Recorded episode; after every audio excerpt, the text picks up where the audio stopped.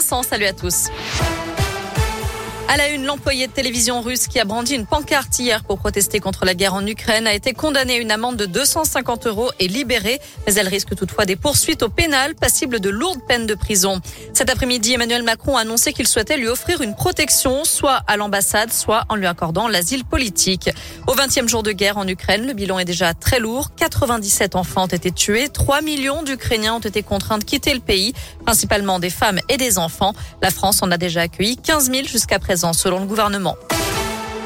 Retour dans la région avec cette mise en garde de l'ARS. Plusieurs personnes ont connu quelques désagréments après avoir reçu des injections d'acide hyaluronique et des blanchiments dentaires par une personne qui ne disposait pas des qualifications médicales pour le faire.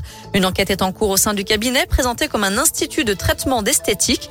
L'agence régionale de santé rappelle que pour bénéficier de tels soins, il faut recourir à des médecins qualifiés.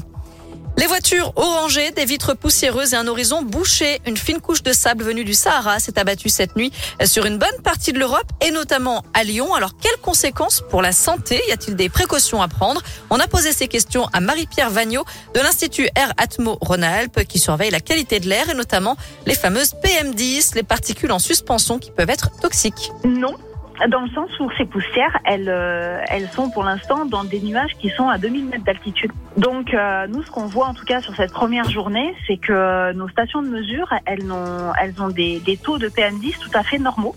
En gros, elles passent en dessus de nous. Donc, j'allais dire aujourd'hui, les gens pouvaient euh, avoir des, des, des activités tout à fait normales, sans prescription aucune. Les particules sont donc en haute altitude. La saleté qu'on voit sur nos voitures a été rabattue au sol par la pluie et n'est donc pas en suspension dans l'air que nous respirons. Et puis, pas la peine de se ruer vers les stations de lavage de voitures. Vous risquez de retrouver votre voiture à nouveau très sale demain, jeudi, voire même vendredi, puisque cet épisode va durer encore 2-3 jours. Merci beaucoup Noémie.